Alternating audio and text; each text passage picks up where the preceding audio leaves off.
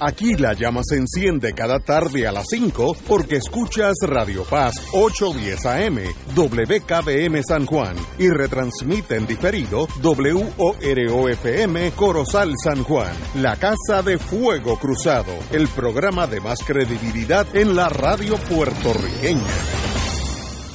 Esta emisora y sus anunciantes no se solidarizan necesariamente con las expresiones que escucharán en el siguiente programa. Son las 5 de la tarde, hora de escuchar Fuego Cruzado, el programa de más credibilidad en la radio puertorriqueña, en las voces de Ignacio Rivera y sus panelistas invitados con su discusión política dinámica e incisiva de los acontecimientos más importantes del momento. Fuego Cruzado comienza ahora. Buenas amigos y amigas de Fuego Cruzado, hoy es miércoles 19 de enero, ya tenemos enero en la defensiva, oye cómo va la vida, cómo, cómo va rápido todo, mientras más años uno cumple, más rápido pasa la vida. Yo me acuerdo entre 18 y 21 era un montón de años, ahora entre 78 y 79 es dos semanas. se, se, minimizan. Pero ahí estamos. Qué bueno, don Héctor Rachel, buenas tardes. Muy buenas tardes, Ignacio, Héctor Luis, el pueblo que nos escucha.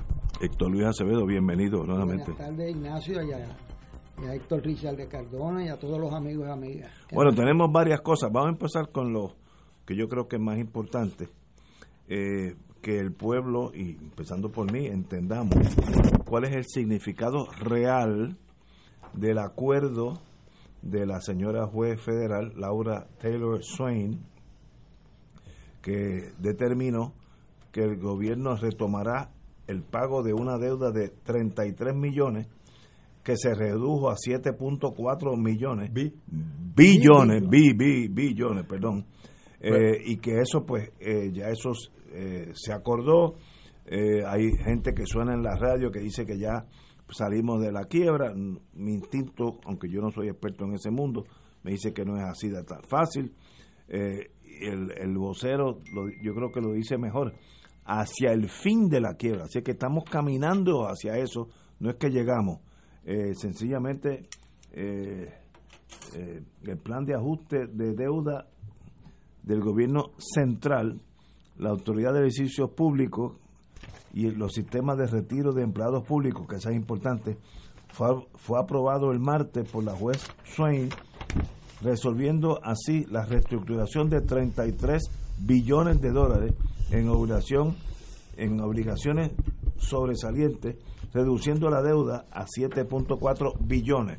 Yo creo que es una ha sido negociado muy bien, pero eh, ese no es mi mundo, así que tengo que pedir auxilio al compañero Richard eh, el servicio de la deuda será 1.5 billones al año. En otras palabras, por primera vez después de 5 o 6 años de que, nos fuimos a quiebra, eh, el año que viene, fiscal me imagino, tendremos que sacar de algún bolsillo 1.5 billones para, empezar a pagar la deuda. Esa es la realidad. ¿Qué está pasando? ¿Qué significa todo esto? Don Héctor Rachel.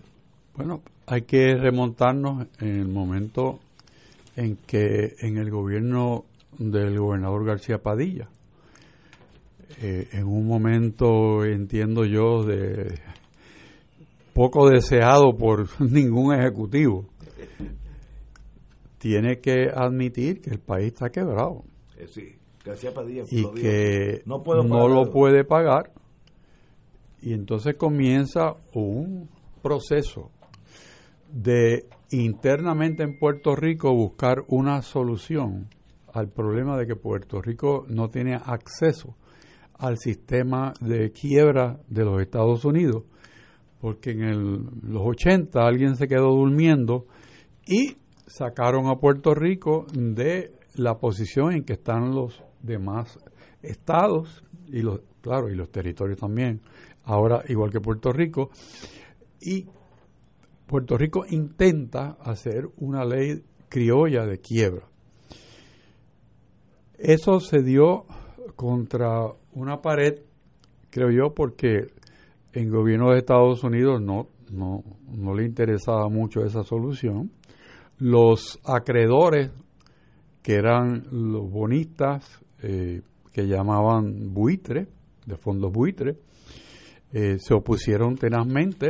El Tribunal Federal Local dijo que no, no era posible dentro del andamiaje constitucional de Estados Unidos que Puerto Rico tuviera esa salida.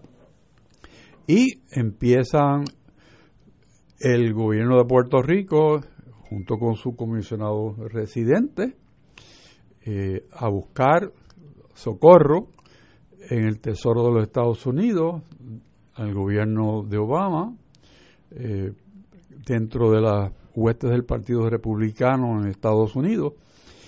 Y las estrellas se alinearon porque las personas que hicieron el cabildeo fuerte fueron aquellos que eventualmente se han beneficiado de que exista la ley promesa a nivel individual, que son los, los tenedores de los bonos que compraron a, a precio irrisorio y han recuperado más de, diría yo, 60 centavos por el peso. O sea que es un negocio espectacularmente bueno. Ese es un, le doy como marco eh, de referencia a esta trayectoria. Esa, esa ley que se aprueba es única, no, no existe dentro del andamiaje económico constitucional de Estados Unidos y de su federalismo la habilidad de los estados para irse a la quiebra. Hay disposiciones para que las autoridades, las corporaciones públicas, los municipios tengan acceso a eso, más no así los estados. Eso llevó en el proceso a que algunos estados como Illinois, que siempre tiene tan valiente alguna que otra ciudad, dice, pero ¿por qué a, los territorios le van a dar este auxilio y a, nosotros no? Pero en eso se alinearon las estrellas nuevamente, el gobierno republicano y demócrata, para redactar con el Tesoro de Estados Unidos y con input tanto de puertorriqueños y entendidos en la materia, redactar una ley que no es una ley de quiebra como tal, pero sí tiene artículos que hacen referencia a la ley de quiebra y se busca y se inspira las decisiones que se toman en decisiones que se han dado respecto a asuntos de quiebra. O sea que la juez Taylor Swain fue puesta en, la posición de dirigir este, esta quiebra en Puerto Rico por su experiencia muy eh, vasta en el, en el área de quiebra y el manejo de situaciones difíciles económicas de los tribunales federales de Nueva York, que son realmente los tribunales que manejan asuntos económicos en Estados Unidos. Así que esa, esa mesa estuvo servida de este, de este proyecto que se aprobó y hace cinco años eh, se puso en vigor. El, el momento aquel, pues no había muchas personas que entendieran el estatuto y tampoco hoy, eh, porque es altamente complejo. O sea, hay que saber de muchas cosas. Y a mí me da mucha alegría cuando escucho, por ejemplo, al, juez Carlos y, a otras personas que son expertos en esa materia y algunos colegas nuestros, eh, hablar sobre el proyecto y lo dominan a perfección y saben lo que sí y lo que no. Lo demás tenemos que aceptar que no lo sabemos todo pero si podemos entender lo que nos dicen los expertos, pues estamos más o menos bien.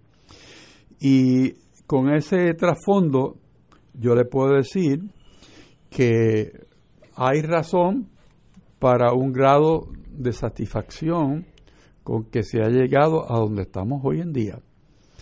Si vemos donde estábamos el día en que comenzó a tratarse el tema que vamos a resumirlo, promesa, como, como la ley, hace cinco años, Puerto Rico no solamente estaba quebrado, sino que estaba al punto que le embargaran hasta los pensamientos, porque no tenía protección alguna de sus acreedores. Tenemos que partir de ahí.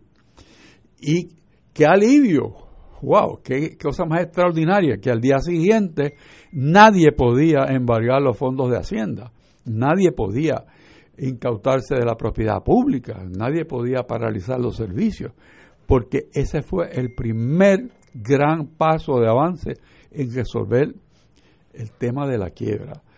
No la solución final, porque eso se logra cuando se pague la deuda, sino el proceso que comienza ese día y que el martes de esta semana pues llega al punto en que la juez emite una decisión acogiendo el plan de ajuste negociado por el, la Junta de Supervisión Fiscal, los acreedores, el gobierno de Puerto Rico y muchas personas interesadas, vamos a decir, desde el punto de vista académico, desde el punto de vista de gobierno, que participaron en esa mezcla de esfuerzos para lograr que se apruebe un plan de ajuste.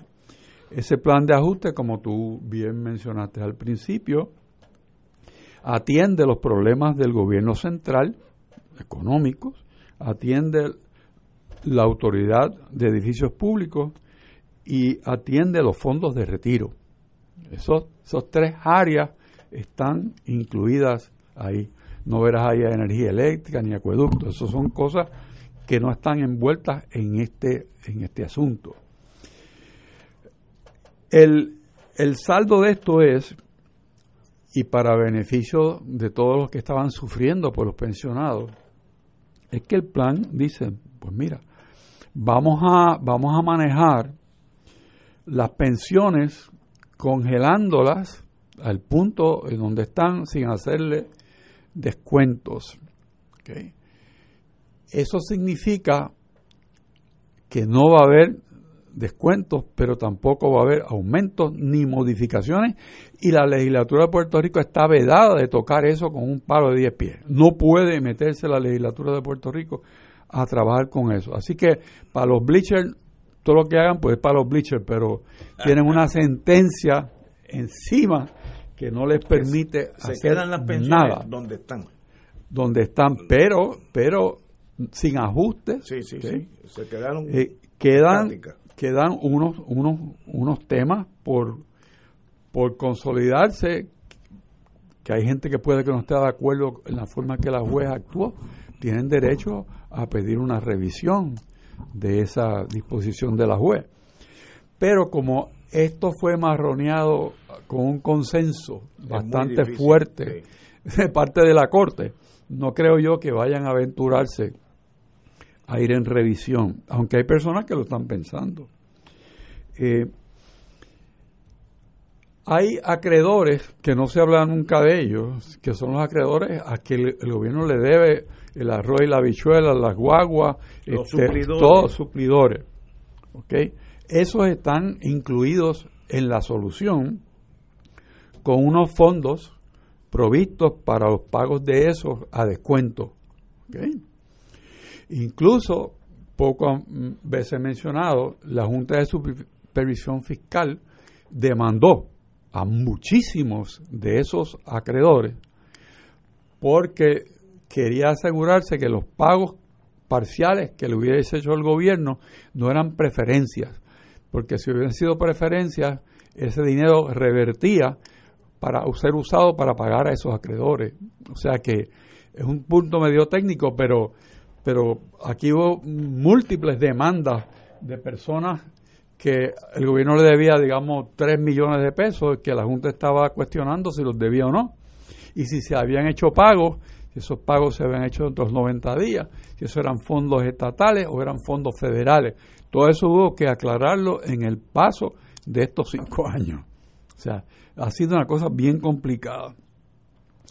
Lo otro que, que podemos eh, mencionar es que las personas que tenían sentencias, porque le habían quitado su propiedad y no la habían compensado, las expropiaciones que llamamos en, a la inversa, o sea, el gobierno viene y se mete en un, en un terreno, no lo paga, lo usa y pues bien, gracias, pues no, el ciudadano tiene derecho a erradicar una acción para que el gobierno le pague ese terreno que está ocupando porque ya se declaró que es un fin público porque el gobierno lo está usando y lo necesita. Así que todos esos casos tienen solución dentro de esto. Sentencias que existían o que existen en contra del gobierno, que el gobierno tiene que pagar, pues también se atendieron y esas se van a pagar a un por ciento bastante alto. No, no el 80, sino quizás un 50, un 60 de lo que eso es, porque son decisiones que aunque no tienen preferencia dentro de un sistema de quiebra, pues la lógica me dice, bueno, si yo fui al tribunal, me dieron una sentencia, págame. Y entonces cae dentro de este manto protector y el gobierno dice, no, pues te voy a pagar a 10 chavos el peso. Pues no, eso no va a ser así. Porque uno de los criterios que maneja la juez y el, y el sistema de ajuste de la ley promesa es que debe ser equitativo, debe ser razonable. Así que esos, ese juicio de, cómo balancear los intereses de uno y de otro, pues acompaña la manera en que la juez decide su caso y en el proceso decisional ella invoca eh, esos principios de justicia eh, en los méritos de lo que ella esté viendo. Hay que entender que esto no se acabó, que esto es el principio de la solución. El principio no es que tenemos la solución completa porque nosotros no hemos pagado lo que debemos. ¿Qué va a pasar de aquí ocho años? Pues los números más conservadores dicen que debemos estar más o menos como estamos hoy en día para el 2030, a menos que la economía no crezca. y para eso tienes eh, un poquito de la norma que yo siempre menciono, el pasado es prólogo, o sea, el pasado ha sido funesto. Nosotros llevamos en quiebra, en déficit, cero crecimiento hace un montón de años, 2006. Estamos en el 22. O sea que vamos a recobrar el terreno que dejamos atrás desde 2006, de aquí al año 30, quedarían ocho años. Vamos a tener esperanza que sí. La política de pago que vamos a estar trabajando en este país, de cada dólar que Puerto Rico recibe, 7.2 se van en pagos de algo. Eso es un montón. Pagos de... Que, el país tiene que pagar deuda. De deuda. O sea, esa es la, la proporción de cada dólar. Eso va para pago. No para pago de lo que te vas a comer, sino pago de lo que ya te comiste. Lo que ya, ay Dios. ¿Ok? Eso es terrible. Tienes 10 años con una política bien estrecha, que está en la sentencia, ¿ah?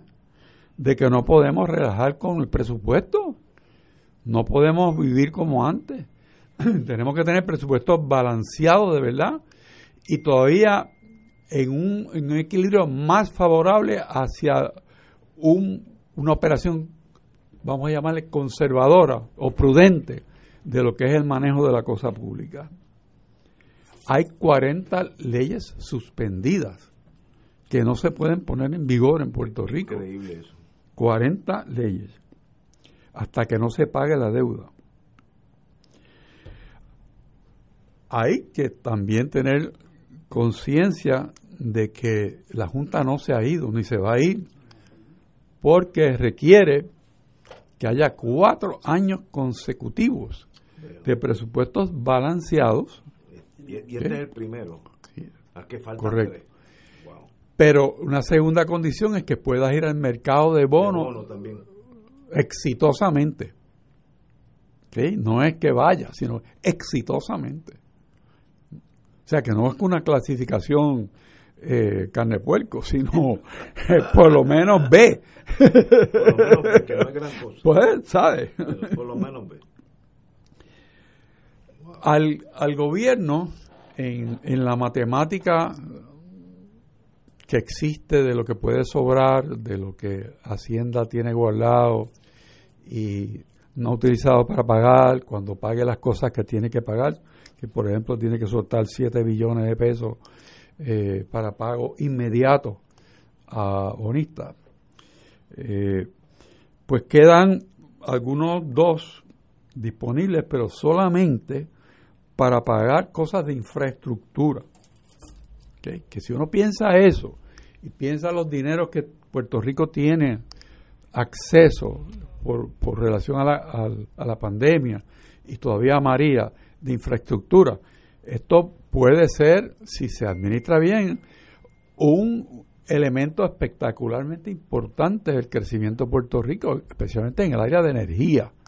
Que nosotros, wake up, o sea, que no sigamos pensando en que vamos a tener siempre un pote negro con líneas por el aire que se rompen y que vamos a depender de combustibles fósiles. O sea, eh, tenemos que realmente internalizar que eso no, no puede ser. Durante ese tiempo, ah, olvidé decir que los bonistas, lo que le llaman de obligaciones generales, los GIOs, que son los que reciben esos 7 billones de dólares y que cogieron el golpetazo que tú mencionaste al principio del programa, tienen un mecanismo que me parece muy interesante y, y tiene mucho del agua que uno bebe cuando estructura privadamente sin estar fuera, estando fuera de la corte de quiebra, reestructuraciones de negocios negociadas entre los acreedores y el deudor, pues se busca siempre un dulce, ¿no? El dulce es, si yo mejoro, pues tú tienes una parte de esa mejoría, porque tú cogiste un cantazo. Eso está aquí envuelto para estos eh, acreedores de obligaciones generales.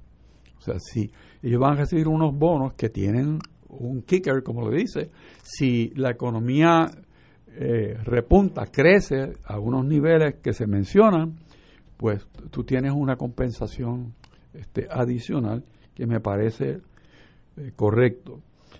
Lo último que te quiero decir, para que veas que no, no se acaba esto así tan fácilmente, se calcula que esa que el servicio a la deuda, lo que se va a pagar por haber cogido prestado todos los años, fluctúa entre un, un billón cien y un billón cinco.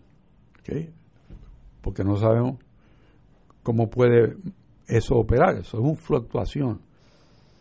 Pero también tenemos que pagar las pensiones. Hay 2.300 billones de pesos que hay que pagar en pensiones que salen del presupuesto de Puerto Rico. O sea que el, el espacio de maniobra que tiene Puerto Rico es limitado. A menos que no crezca su economía, es casi ninguno. Porque tienes dos cosas que son irrefutables. Puerto Rico está en un momento económico que no es el mejor. Eso lo puedes ver. Puerto Rico tiene una emigración proyectada que vamos a hacer 2.7 millones. Hace 10 años, no, 8 años éramos 3.7. O sea que los que van a pagar esto son un millón de personas menos.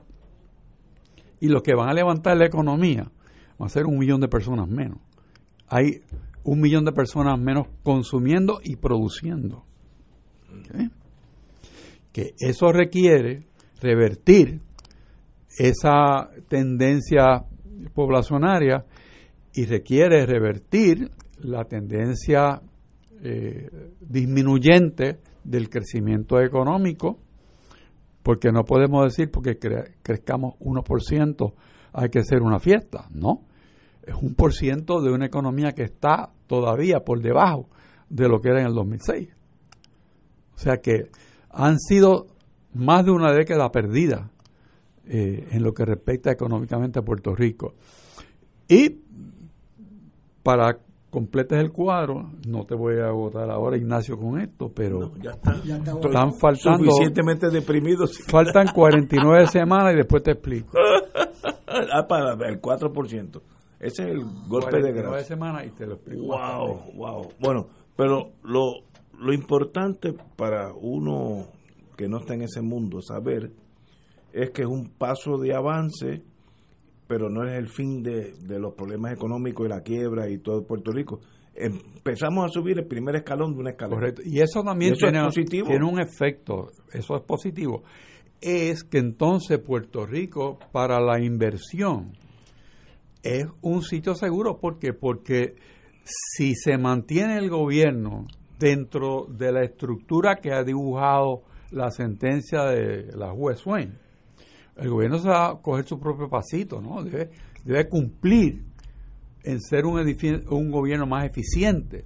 Y dentro de ahora en adelante la Junta se va a ocupar de trabajar temas que no se han, no se han desarrollado, que son el tema de cómo crecemos la economía.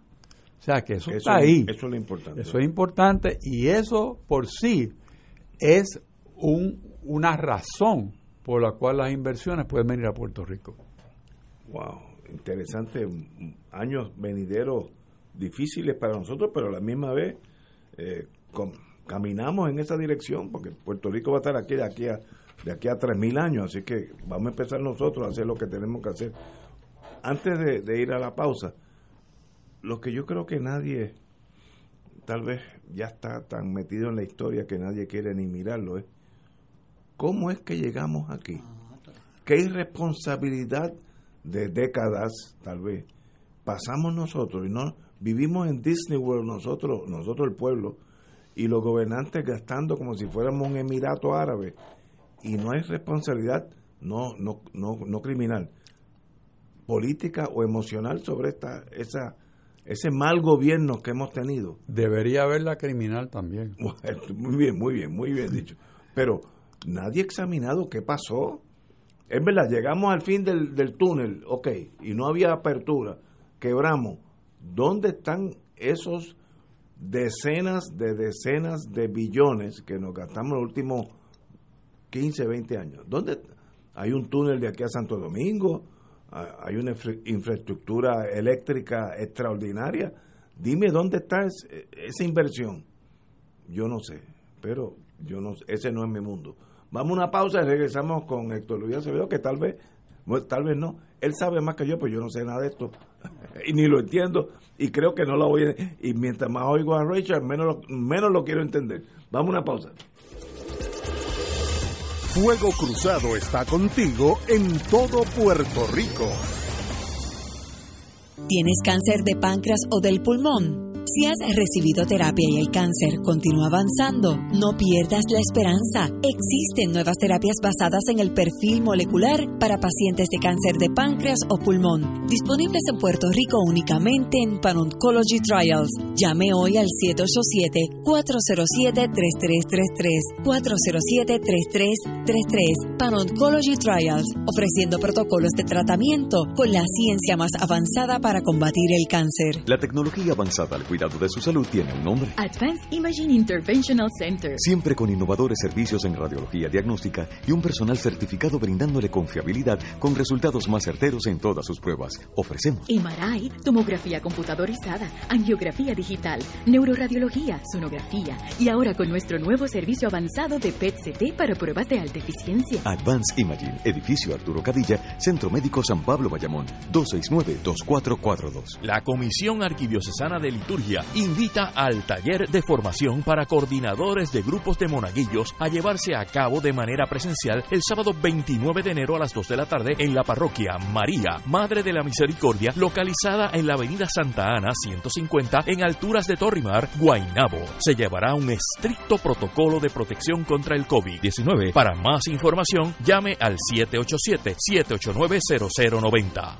Radio Paz te ofrece el mejor motivo para levantarte temprano y disfrutar el comienzo de un nuevo día de lunes a viernes con Enrique Liboy y Radio Paz en la mañana. La dosis perfecta de noticias, deportes y éxitos musicales de todos los tiempos, humor y curiosidades, calendario de actividades y tus peticiones musicales por el 787-300-4982. Conéctate con el 810 AM de lunes a viernes con Enrique Liboy y Radio Paz más en la mañana. Cómprame un sistema solar y escúchame aquí en Radio Paz. Todos los viernes a las 4 y 30 de la tarde te espero para que me cuentes tus inquietudes acerca de placas solares con baterías. Comunícate conmigo, soy Luis Enrique, al 787-536-7938 de Solar Store. Cómprame un sistema solar. Los rotarios se preguntan antes de actuar, ¿es la verdad? ¿Es equitativo para todos los interesados? ¿Creará buena voluntad y mejores amistades? ¿Será beneficioso para todos los interesados? Mensaje del Club Rotario de Río Piedras.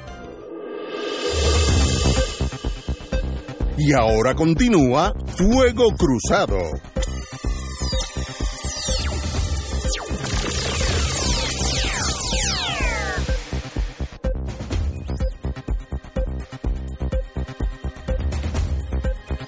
Regresamos amigos y amigas, estamos analizando el plan de ajuste de la superdeuda nuestra.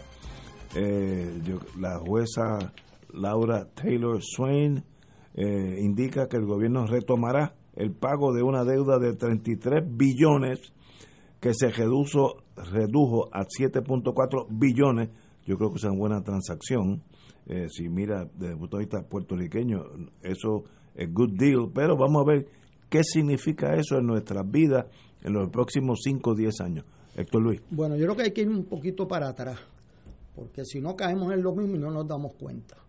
Este, aquí, en 1995, el 18 de diciembre, se escribió a nombre del pueblo de Puerto Rico de que quitaran unos incentivos federales que traían mucho dinero a la economía y muchos empleos. La 936. Correcto. Eso se firmó a nombre del gobierno de Puerto Rico y se hizo cabildeo para que lo quitaran, porque era un impedimento para la estadidad. Eso, es, correcto, eh, históricamente. Eso es así. El resultado es que dieron 10 años de transición que comenzaron el 2006, que es exactamente el año donde comienza los déficits escalonados de Puerto Rico. Y entonces la constitución de Puerto Rico, contrario a lo que dijo alguien el otro día, dispone que tú tienes que tener presupuestos cuadrados y cuando no hay dinero suficiente o reduces gastos o aumentas ingresos mediante impuestos. Eso está en la Constitución, el artículo 6. O sea, yo oí a alguien proponiendo eso el otro día y yo pues me quedaba, léelo, ¿verdad? Yo decía, pero, pero si es que eso está escrito, el problema fue que no respetaron eso. ¿Por qué? Vamos a ponernos en el 2006, tú no tienes dinero suficiente no te está entrando. ¿Por qué? Porque las 936 dejaron de pagar, porque aquella fábrica de Ignacio cerró, empezó a cerrar, y a disminuir empleados, y porque no empezaron a traer fábricas nuevas, nada, porque habían prometido que iban a sustituirlas por otras. El resultado de eso, ¿cuál fue? ¿Qué es lo que hace el político? Exactamente lo opuesto a la constitución. Siguieron dando bonos. Es más, pelearon los bonos de Navidad como como nada se ha peleado en este país. Siguieron aumentando pensiones. A mí me dan pensión de medicina, pensión de verano, pensión de qué sé. Y el país, o sea, los ingresos iban bajando y los, gastos? iban aumentando. Cualquier padre de familia que me esté escuchando, madre de familia, sabe a dónde lleva eso. La única alternativa menos dolorosa políticamente, ¿cuál es? Coger prestado y si tú puedes coger prestado que el principal se pague dentro de cinco años, que fuera de tu cuatrenio, pues mucho mejor, porque le, toca al que viene de atrás. Como dice el jíbaro, este, que arre el que, el que venga atrás. que el de atrás llegó. Y entonces que paga, no, pues no nunca pisa ser el de atrás. Este, déjeme darle un dato. Yo vi una estadística en gerencia y presupuesto que decía que Puerto Rico pagaba de deuda al año 525 millones de dólares. Este, y entonces de momento en el 2013 saltaba a 1.2 billones de dólares. Se duplicaba. Eh, eh, y efectivamente, si tú tienes una economía que está, vamos a decir, paralizada o crece muy poco, pues de dónde tú vas a sacar ese diferencial de 700 millones de dólares al año. Yo oigo, oigo muy optimista al secretario de Hacienda cada vez que coge más de lo esperado, ¿verdad? Lo que él no dice, que dijo Richard aquí, es que, claro, tú tienes más de lo esperado porque no estás pagando deuda, así cualquiera. O sea, yo cojo prestado, no pago deuda y entonces tengo sobrante. Que es claro, pero ese sobrante no es tuyo. Ahora veo en los números de la juez que el número de dinero a pagar al año de nuestra economía es bien parecido al que no pudimos pagar hace cinco años. Era 1.2 y aquí está. Sí, está bien cercano. Es lo que eso quiere decir es que nosotros tenemos varias alternativas. Una de ellas tenemos un dinero federal que no hemos tenido antes para invertirlo bien en Puerto Rico, en infraestructura, en energía renovable, en eh, parte de este dinero. Eh, hubo gente que salió bien con los bonos, pero hubo gente que salió muy mal con los bonos.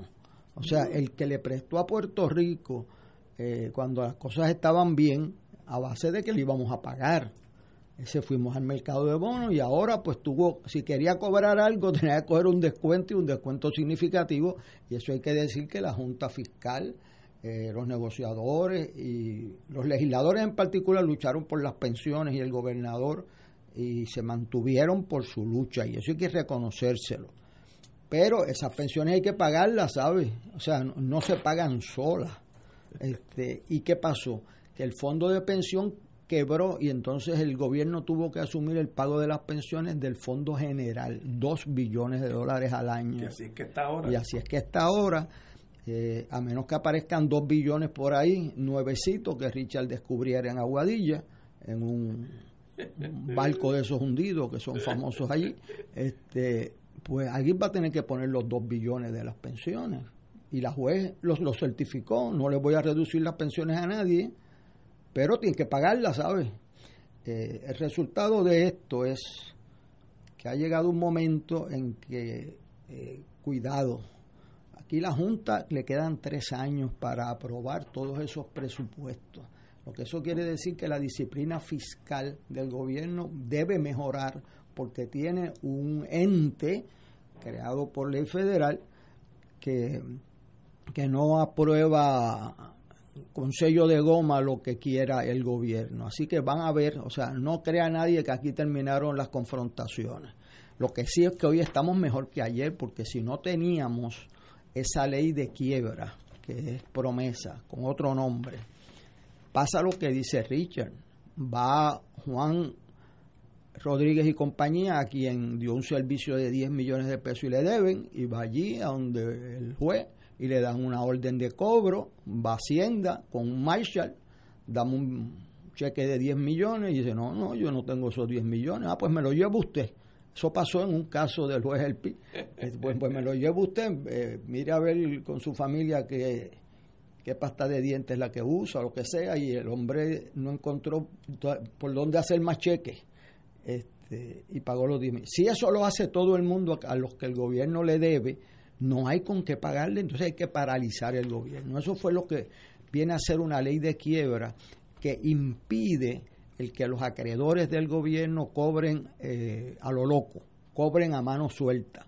El primero que llega, el primero que cobra, sino que entonces el juez ordena paralizar los pagos y entonces establece un ritmo de pago que es lo que han hecho en este plan y la Junta se ha fajado y, y hemos cogido un descuento. Ese descuento hay gente que salen bien, pero hay gente que salen mal. Por eso no es así automático volver al mercado de bonos, porque hay gente que perdieron millones de dólares al prestarle a Puerto Rico y que están en una situación bien precaria porque los, eh, eh, los banqueros, los abogados, los eh, que evalúan los créditos le dieron luz verde a esos préstamos, le dieron luz verde y nadie cuadró que tenían 72 billones de dólares de deuda que no tienen con qué pagarlo, si no, no lo hubiesen prestado. Y eso este, está ahí, eso es parte del historial. Entre más rápido se olvide, pues menos consecuencias tendrá.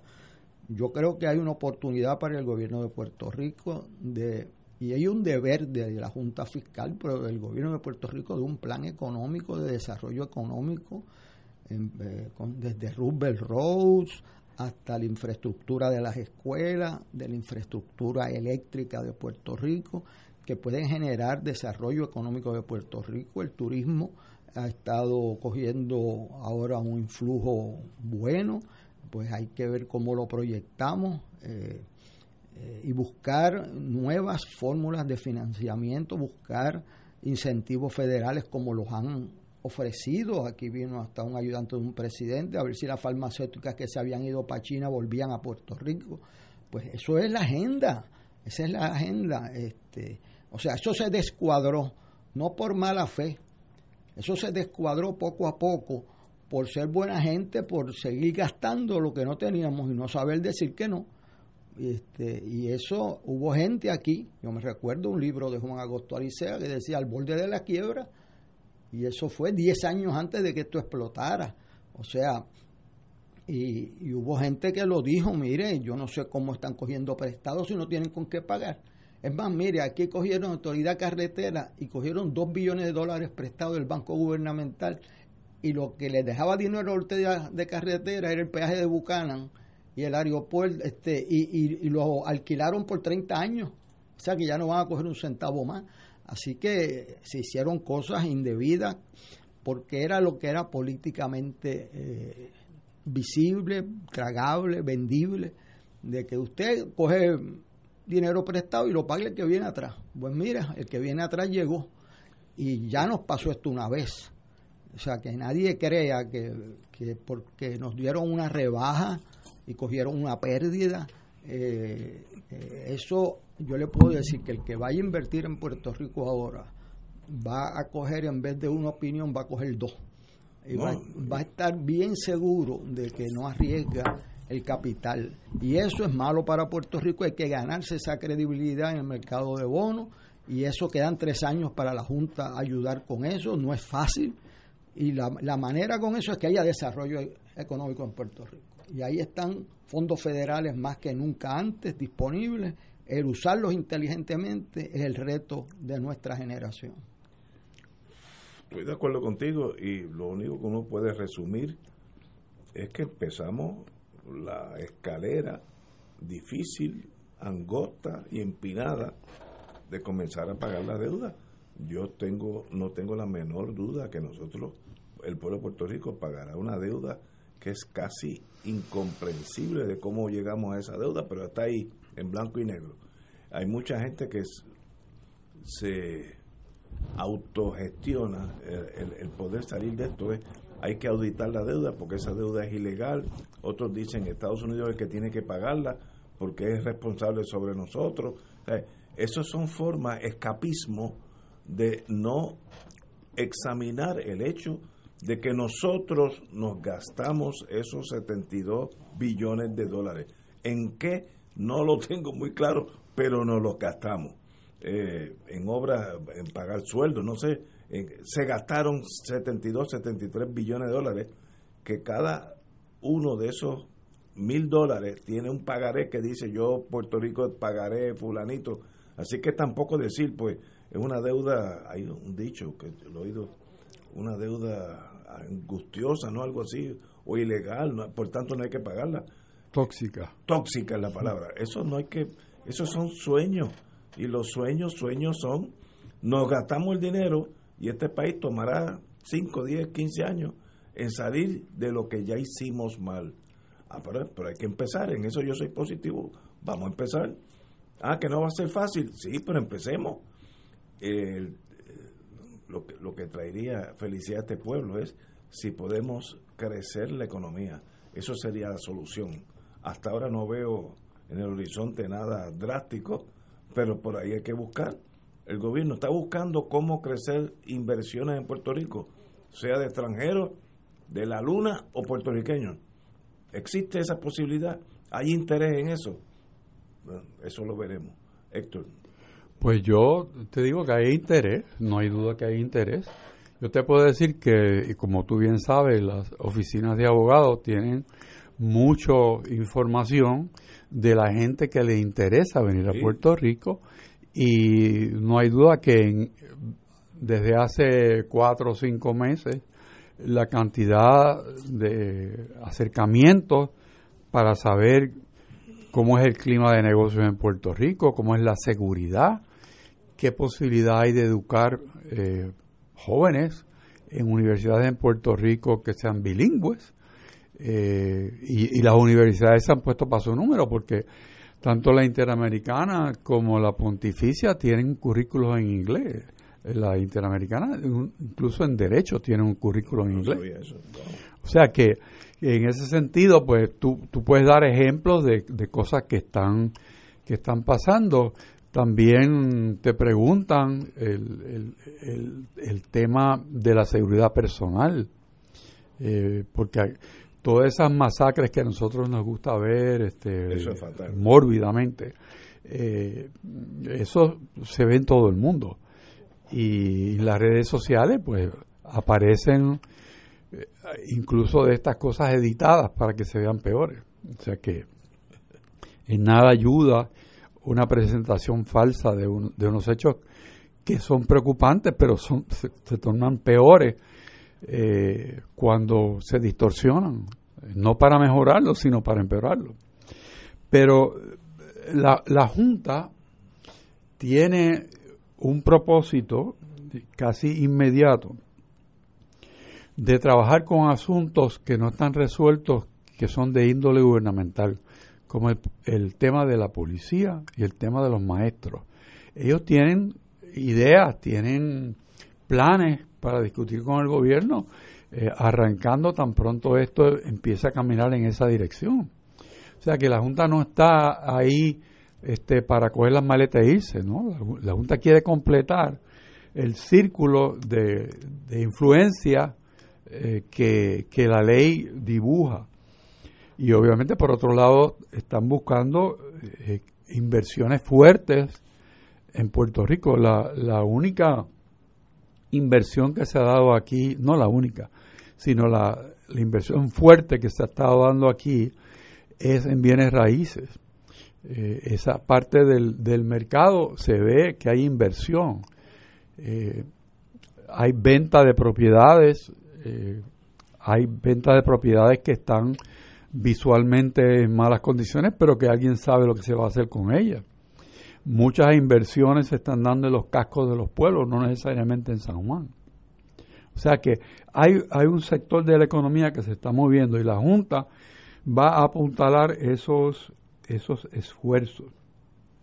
Pero, y ahora soy yo, no diciendo lo que la Junta hace, sino lo que yo veo que sin que el gobierno de Puerto Rico se ponga para su número, esto no va para ningún sitio. Nosotros tenemos un gobierno que se inmiscuye en todo. Donde quiera que uno va, hay una ley, hay un reglamento, hay alguien que tiene que decir sí o no o dar una opinión.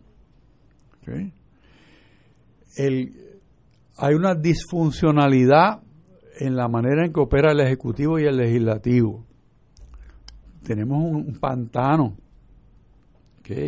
Y el pantano quiere decir eso mismo, que no puedes moverte. O sea, hay una inercia estructural.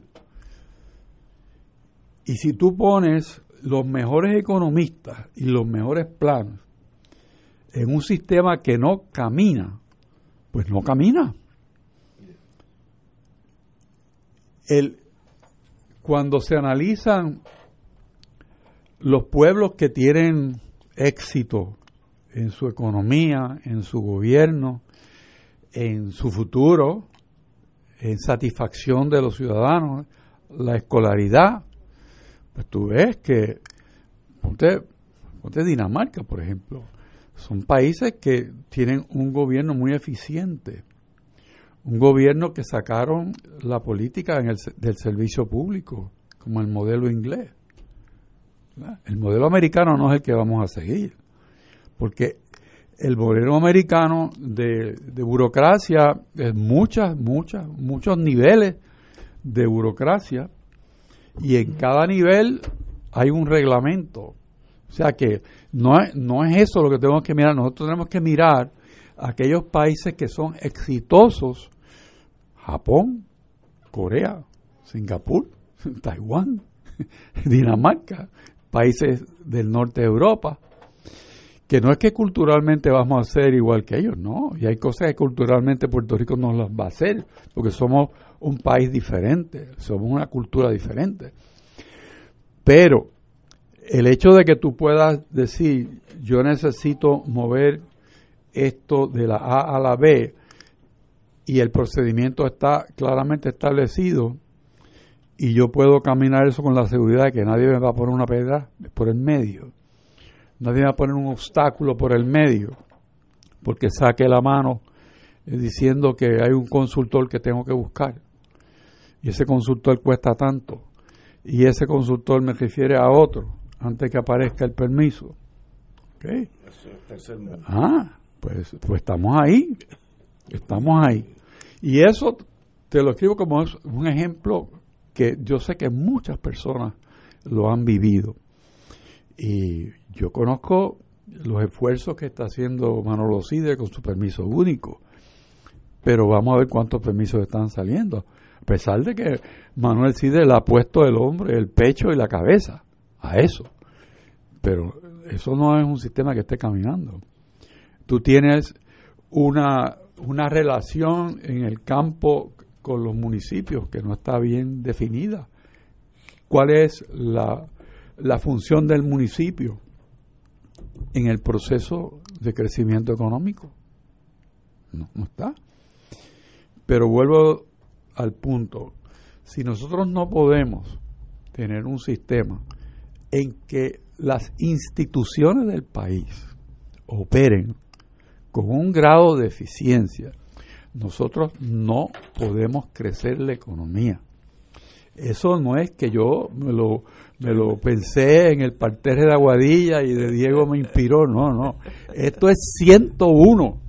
Esto es 101. Esto no hay que ir a ningún sitio para saber que el que controla la salida, la entrada si no está en sincronía con lo que se va a hacer, nosotros seguiremos arrastrando los pies en un momento que baja la población y que en este mismo instante no podemos decir que tenemos la seguridad de que tenemos en sitio un plan de país para crecer esta economía.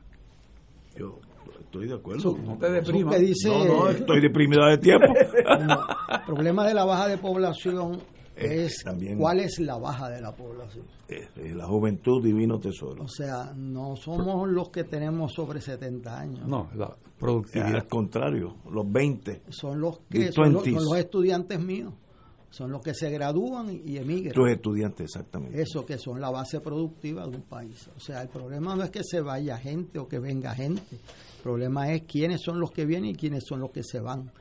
Eh, hemos tenido una decrecimiento poblacional de la parte trabajadora, de la parte preparada eh, de los puertorriqueños y consiguen empleo fuera de Puerto Rico. Entonces uno se lleva al otro. Este, y entonces los empleos que se han generado, que ese es un problema mayor para los, los universitarios graduados, no corresponden a las destrezas, ni a las esperanzas, ni a los sueldos que se les habían eh, prometido. O sea, tú te gradúas de universidad para ganar lo mismo que si no hubiese ido a universidad. Esa es una realidad que empuja a la emigración y que nosotros tenemos que atender. Hay unos programas que se han hecho, pero por ahí se nos está desangrando el país. Eh, el caso de mi familia prototipo de lo que ustedes están analizando.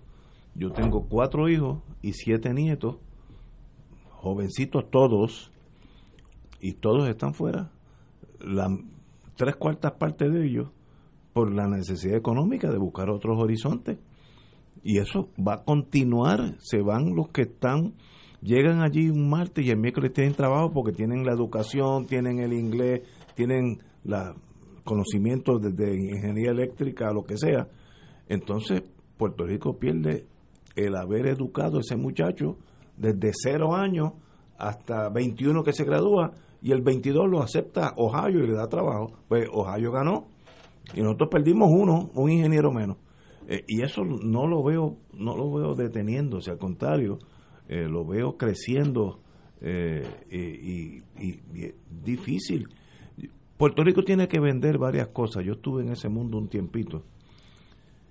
Puerto Rico tiene una ventaja. Primero tiene una población bien productiva. Cuando yo estaba en General Electric, las plantas de producción de General Electric teníamos 21 plantas, hoy hay 3. Pero las plantas de producción combatían, eh, competían con Taiwán en productividad. Estados Unidos era un llame ganarle a Estados Unidos en productividad. Cada cuántas eh, X cosas se producen cada hora por cada empleado. Siempre era o Taiwán o San Juan, o, no digo San Juan es Puerto Rico, o Taiwán. Ah, en otras palabras, tenemos una, una infraestructura humana diestra fácilmente adaptable a los cambios tecnológicos. Hay muchos países que no tienen eso. Allí trató de, poner plantas, le, llamábamos maquiladoras en la frontera con, México y no el, el, ser humano no, no era tan productivo como Taiwán o, Puerto Rico. Y, y, fijaron esas plantas y se fueron por otro lado. Otra cosa que podemos vender es la seguridad de estar en el sistema jurídico político de Estados Unidos.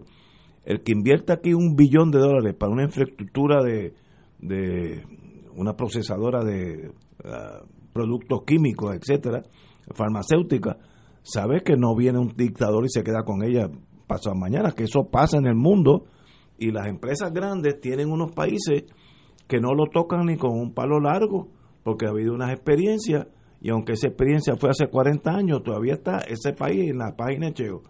Eh, así que nosotros podemos, tenemos cosas que vender. Eh, aquí el, analfabetismo es casi cero en el sentido de producción. No estoy diciendo que son gente que dé discurso en el Ateneo, pero hay gente que lee instrucciones y, sabe seguir instrucciones. Es, esa, eso es un asset. Hay muchos países que uno brega con gente que literalmente no saben ni matemáticas, dos y dos, no saben qué es cuatro. Yo estuve en ese mundo, no voy a decir los países porque son países hermanos y muy queridos, pero en Puerto Rico está un país educado, tiene transportación, aquí un, un furgón, si llegas a la Bahía de San Juan, puede llegar a cualquier sitio en Puerto Rico esa misma noche, a cualquier sitio. Eso no es así en los otros países, porque no hay esa infraestructura, así que por tanto Puerto Rico sí tiene aspectos positivos que vender. ¿Estamos en esa vertiente o estamos esperando que FEMA nos mande más dinero? Son dos cosas diferentes. Es tiempo de comenzar a mover, a vender nuestro producto que yo insisto es muy bueno. El producto Puerto Rico es muy bueno eh, por las cosas, estas y otras más que no, no, no se han mencionado en este momento. Pero si no lo vendemos, nadie lo compra. Así de, así de fácil es la vida. Tenemos que ir a una pausa, son las 6 de la tarde. Me voy a comprar un marbete ahora para el carro y de eso quiero hablar cuando regresemos. Fuego Cruzado está contigo en todo Puerto Rico. Son las 5.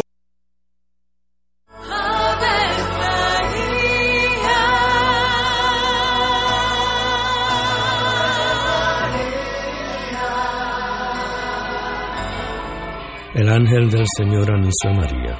Y ella concibió por obra del Espíritu Santo. Dios te salve María, llena eres de gracia, el Señor es contigo. Bendita tú eres entre todas las mujeres, y bendito es el fruto de tu vientre Jesús. Santa María, Madre de Dios, ruega por nosotros pecadores, ahora y en la hora de nuestra muerte. Amén. He aquí la esclava del Señor. Hágase en mí según tu palabra. Dios te salve María, llena eres de gracia, el Señor es contigo.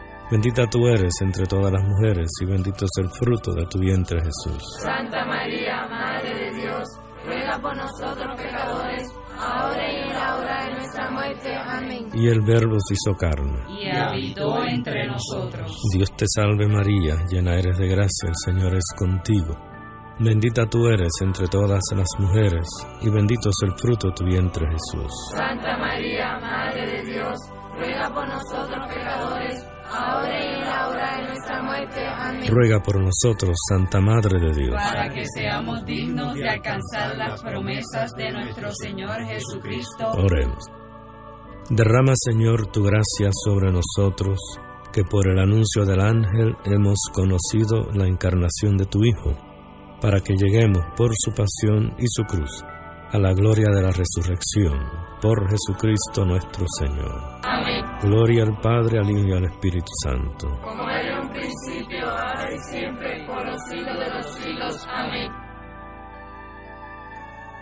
Radio Paz te ofrece el mejor motivo para levantarte temprano y disfrutar el comienzo de un nuevo día de lunes a viernes con Enrique Liboy y Radio Paz en la mañana. La dosis perfecta de noticias, deportes y éxitos musicales de todos los tiempos, humor y curiosidades, calendario de actividades y tus peticiones musicales por el 787-300-4982. Conéctate con el 810 AM de lunes a viernes con Enrique Liboy y Radio Paz en la mañana.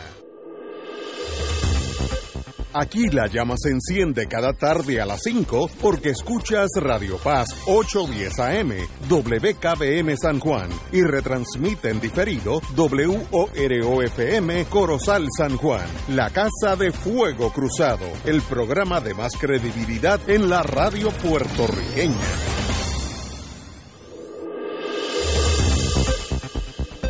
Y ahora continúa Fuego Cruzado.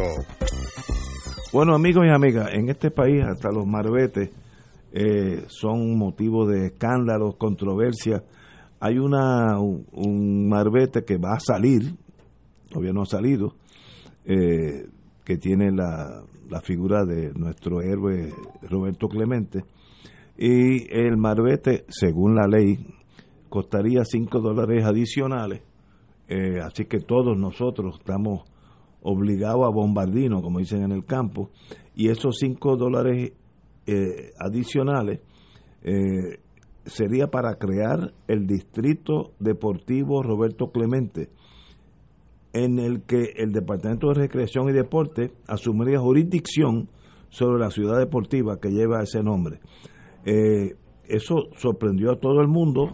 de, de esto torpedos jurídicos que pasan que solamente la gente se da cuenta cuando explota el torpedo porque nadie lo vio por debajo del agua. Eh, la Cámara y el Senado la aprobaron, el gobernador la firmó y ahora nadie sabe qué pasó. Eh, en este momento, en la historia económica de Puerto Rico, esto es una buena legislación de espetarle a doña Yuya y a don Ignacio cinco pesitos por marbete, en el caso mío serían diez, yo tengo dos carros, eh, para la ciudad deportiva. Se consultó con el pueblo, no, esto fue como un torpedo, la gente no lo ve hasta que explota. Eh, y ha creado una conmoción en Puerto Rico, yo creo que con mucho derecho, mucha justicia, de que están, ¿dónde están nuestros políticos? En este caso, de ambos partidos, porque el gobernador firmó, así que él, él es un partido, y la Cámara y el Senado aprobó, así que otro partido. Aquí no hay solución para el que está abajo, sino mañana nos van a espetar otro para ir al cine, cinco pesos más para el, comité de lo que sea. Eh, ese es el mundo donde estamos. Nuestros políticos están conscientes de la necesidad económica del pueblo. Eh, es todo eso. Y entonces, ¿por qué ese dinero que se va a levantar a levantar en Puerto Rico bajo este marbete, si es que sucede, de verdad va para ir para la Distrito Deportivo Roberto Clemente o como mucho pasa, se va a usar para otras cosas.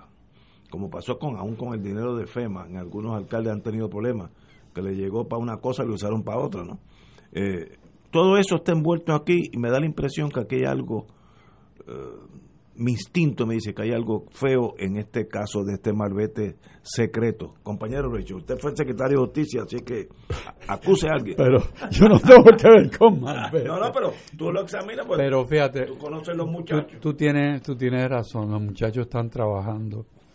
Y subraya eh, parte de mis expresiones en el turno anterior de que necesitamos un gobierno que funcione, que, pero que funcione para bien, no no para lo que estamos viendo aquí.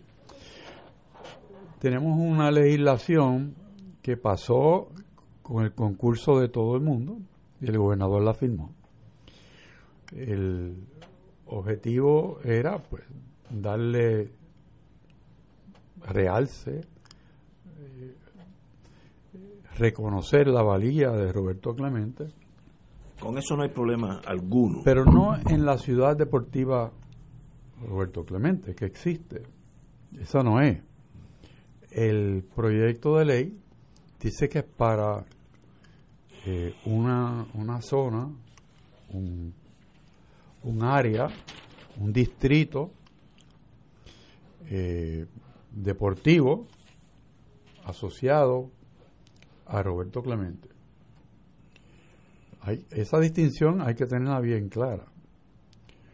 Cuando uno habla de que se va a recaudar fondos para ese distrito, uno pensaría que el objetivo del proyecto de ley se cumple en la medida en que la secretaria de Transportación y Obras Públicas genera los malbetes, se cobra en colecturía el marbete para el, automóvil ese año, se reciben los 5 dólares que son compulsorios y si la generosidad del conductor eh, es mayor, pues puede añadirle voluntariamente 5, 10 o 15 o 20 pesos más de lo que él quiera por ese marbete. Con, eso no habría problema. ¿Verdad?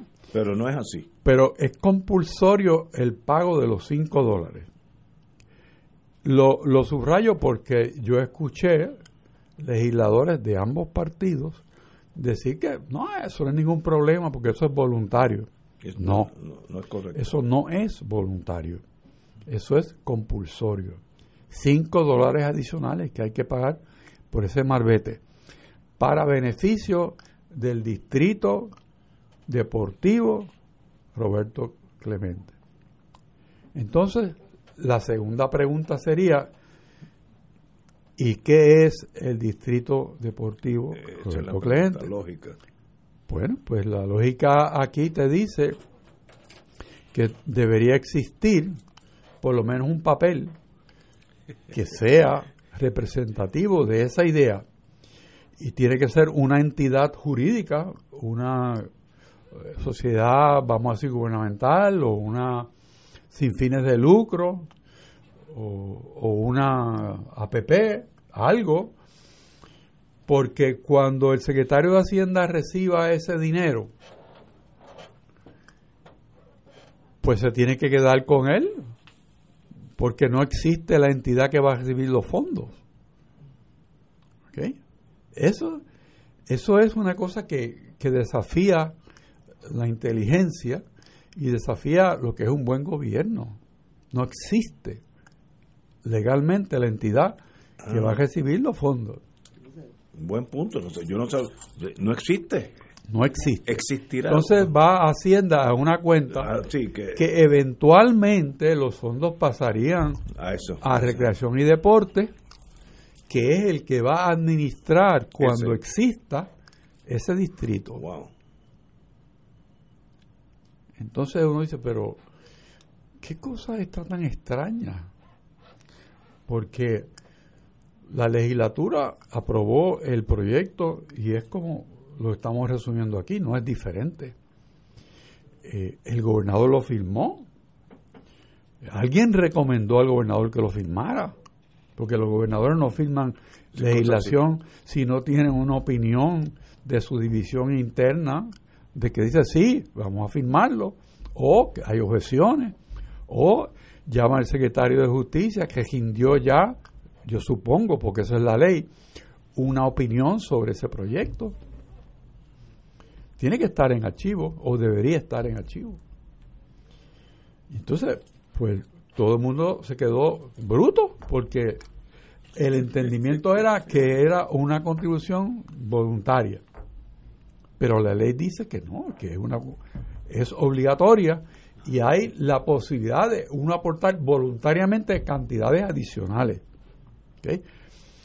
Pero si este se estima que esos 5 dólares recauden como 10 millones de pesos al año. Con 10 millones de pesos, si fueras a reparar lo que existe allí, ni la pinta. O sea, si tú fueras a ver lo que es la, ciudad eh, deportiva Roberto Clemente hoy en día. Abandonado totalmente. Eh, eso tú no, lo, no, no, no le haces ni cosquilla con eso. eso está abandonado ¿Ah? hace tiempo. Entonces, como eso es un imperativo lógico, tú dices, bueno, pero ¿y para qué quieren los chavos? Porque no, ni la verja le puedes poner. Entonces tú dices, bueno, esos chavos no se pueden gastar, se van a quedar en una cuenta en Hacienda. Pero ¿cuál es el propósito final de esto? Entonces de pronto aparece, como en Puerto Rico todo se sabe, un proyecto que está en una página web eh, describiendo qué va a pasar ahí y quién es la compañía que lo, lo piensa desarrollar y es un complejo deportivo, sí, pero no es la ciudad de Roberto Clemente. Ahí hay este, facilidades para ecuestres, este, para gocha guns. Este, ¿Y eso es privativo? ¿Sería privativo? Bueno, yo espero que, que si alguien va a comprar ese terreno, que, es del Estado, este, pues lo pague, porque bonita cosa sería que el Estado acumulara los fondos y entonces aportara a eso un desarrollo privado porque entidad no tiene para darle los chavos. O sea, eso es bien serio. Eso es bien serio.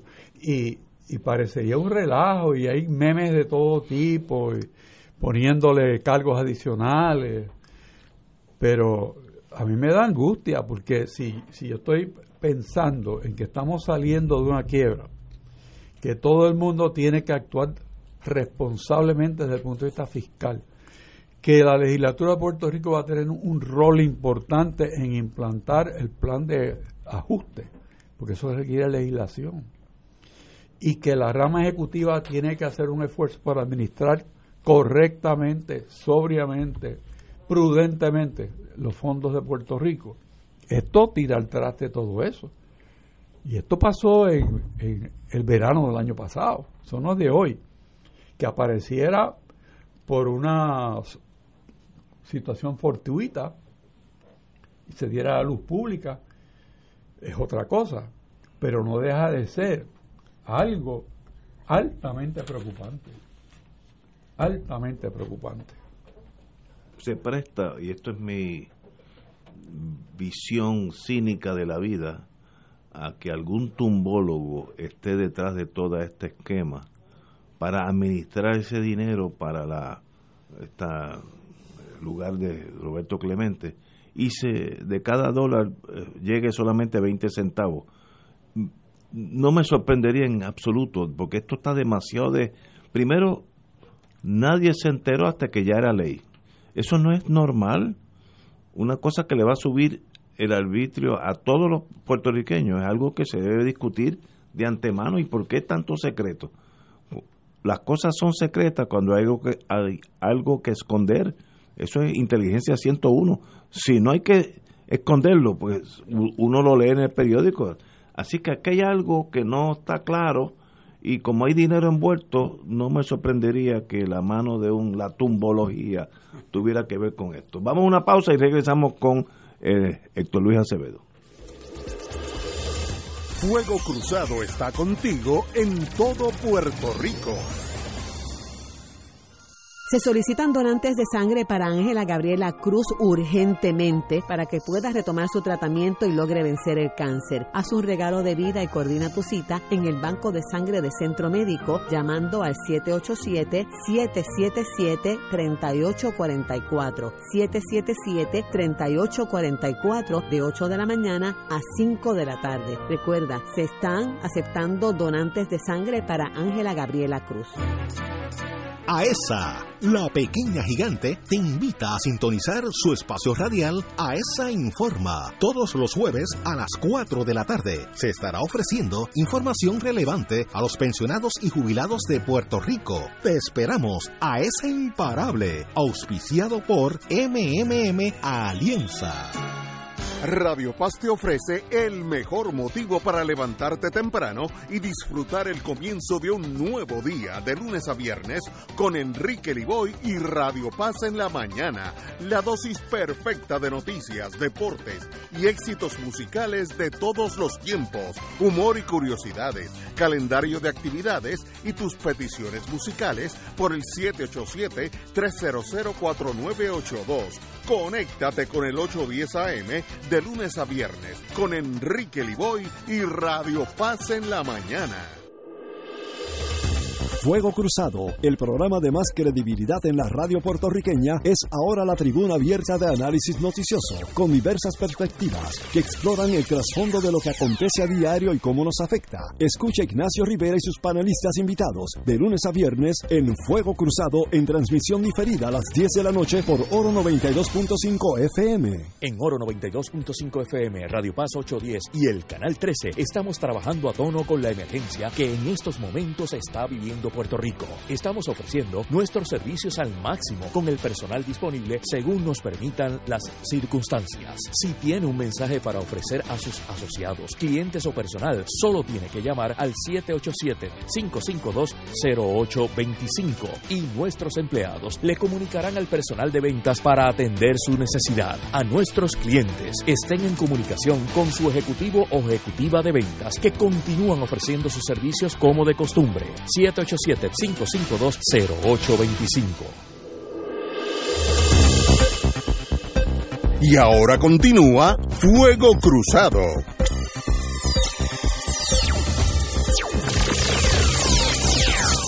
Amigos y amigas, estamos analizando el affair Marbete de Roberto Clemente, los cinco pesos que nadie sabía hasta que salió en la prensa, por eso es el, el valor de la prensa libre, qué bueno que esto salió ahora, pero estamos discutiendo de esto hace un año que esto está por ahí dando bandazos.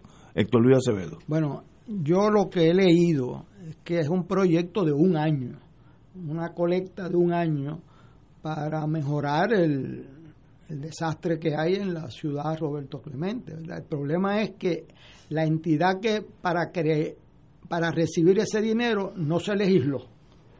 Yo me recordaba, recordaba a Héctor Richard, cuando llegué al gobierno siempre era el, el cuento aquel de que habían cientos de proyectos de fondos no obligados. No obligados. Entonces, pues el secretario de Hacienda vino a preguntarme a mí que, dónde era que quedaba ese fondo, porque él andaba una semana y no lo encontraba.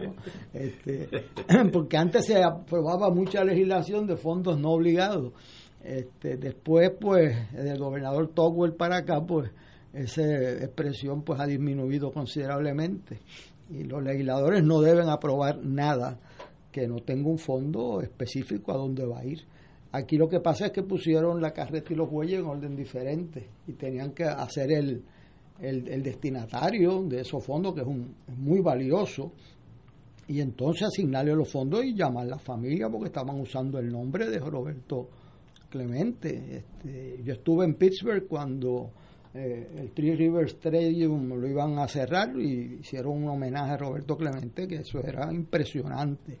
O sea que esa figura hay que protegerla de esta controversia. O sea, esta controversia no debe girar sobre el nombre de Clemente, sobre sino sobre el gobierno que no debe aprobar dinero si no tiene donde este, un, un lugar específico donde se va a depositar. Apruebe el Senado y la Cámara eso esta semana y el gobernador que le instruye al secretario de Hacienda, al que le aparecen chavos de más de vez en cuando, este, a que lo ponga en una cuenta aparte en lo que llegue el otro proyecto, porque si no va y lo usan para otros fines. Sí, yo creo que aquí hay algo, algún instinto, yo no soy, yo no tengo la experiencia de ninguno de ustedes dos en el servicio público, pero es que hay algo que no, no me hace sentido, bueno, puede haber sido un error burocrático, de cruzar el puente antes de llegar a él, puede ser esa legislación, pero sin entidad. Eso podría, ser la easy way out, o puede haber que ahí hay un, dinerito que alguien para estar a cargo de esa entidad iba a cobrar. Y eso es un contrato más de estos que, se crean para repartir dinero, no sé. Pero hay algo, por lo menos hay mala administración, yo creo que eso es ahí no hay debatible, ese, ese issue está eh, fácil de entender. Bueno, eh, no hubo ahorro con el cierre de las escuelas. Tan, tan traumático que fue eso. ¿Cómo se llama la, la, señora? Kelleher. Eh, que cerró ochenta y pico, no sé cuánto eh, cerró. Eh, entre el 17 y el 19 se clausuraron 438 escuelas públicas con la justificación de que se lograrían economía fiscal el secretario actual dice que no hubo tal ahorro, así que esto es un fiasco gigantesco, un fiasco eh, estúpido, eh, mal administrado. Se cerraron algunas escuelas que eran mucho más modernas de las que se quedaron abiertas. Esto fue un desastre. Y uno tiene que decir, bueno, ¿y quién estaba a cargo de eso? Bueno, pues la, señora Keller, si es que era ella la que jaló el gatillo, porque va a haber sido gente del gobierno pero lo importante es que el secretario de, Educación actual eh, indicó, se llama Eliezer Ramos Párez, eh, indicó que no ha habido ahorro en escuela, así que todo eso fue para hacerle la vida más difícil a los puertorriqueños, porque el que antes llevaba a su hijo cruzando la calle, pues ahora tiene que coger un carro y llevarlo a una milla más abajo, ¿no? Eh, así que la vida de esos niños eh, se complicó un poquito a cambio de nada. Y esa, es la tragedia de esto, a cambio de nada. Héctor Luis Acevedo. este es un caso que llora ante los ojos de Dios. O sea, eh, no solamente por la cantidad de dinero, sino por la calidad de la educación, porque muchas de las escuelas que cerraron fueron de las mejores, que eran las más pequeñas. Eran las intermedias y las más pequeñas, porque se ha descubierto que el número de estudiantes de una escuela sí tiene que ver con la calidad de la escuela. Entonces cerraron escuelas pequeñas y las consolidaron en las grandes, que no necesariamente tenían las mejores cualificaciones. A mí me llamó el director de presupuesto, quizás por una discusión que tuve con el, el señor gobernador sobre el programa de la educación en Puerto Rico. Este, que yo quería que se hiciesen dos escuelas modelos en los sitios de mayor deficiencia y vulnerabilidad económica del país. A las mejores escuelas para los que más lo necesitan, se llamaba el programa. tuvimos algunas diferencias de criterio y de momento pues me llamó un sábado, me recuerdo como hoy, estaba el presidente de la universidad allí luchando unos chavos. Entonces me dijo, mire, el gobernador quiere que tú revises las escuelas que van a cerrar con las, contra las escuelas que vamos a consolidar. Y yo dije, bueno, yo no entiendo por qué el gobernador me llama a mí, porque yo no tengo especialidad en ese campo. Pero vamos a hacer una cosa, búscame para cada escuela que se va a cerrar y cada escuela que se va a consolidar los resultados del College Board y los resultados de las pruebas puertorriqueñas. Porque el asunto de las pruebas puertorriqueñas fue un gran engaño, que antes decían que salían mal porque eran pruebas americanas, entonces que las hacían eh, maestros americanos. Entonces, y consiguieron un grupo puertorriqueño y lo hicieron, y tú sabes lo que pasó con los resultados, ¿verdad? Al centavo. Sí, porque el que no sabe sumar, no sabe sumar ni en inglés ni en español. Este, al centavo. Eso, eso fue, eh, estuvieron entreteniendo a este país en esa controversia totalmente inútil. Eh, yo le dije al señor gobernador y al director de presupuesto, le dije, tienen que añadirle un elemento de calidad que las escuelas que mejores resultados producen se sientan respaldadas. Que esas son las que vamos a, fortalecer. Si la escuela es grande y, es, eh, y, tiene malos resultados, en esa no vamos a consolidar. Y le mandé ese mensaje a la, a la doctora Keller a través de un ayudante del gobernador que me fue a visitar por otra razón y le dije, mira, dile a esta señora que si no añade un elemento de calidad en las escuelas que va a cerrar y va a abrir, puede cerrar las buenas y dejar abiertas las malas.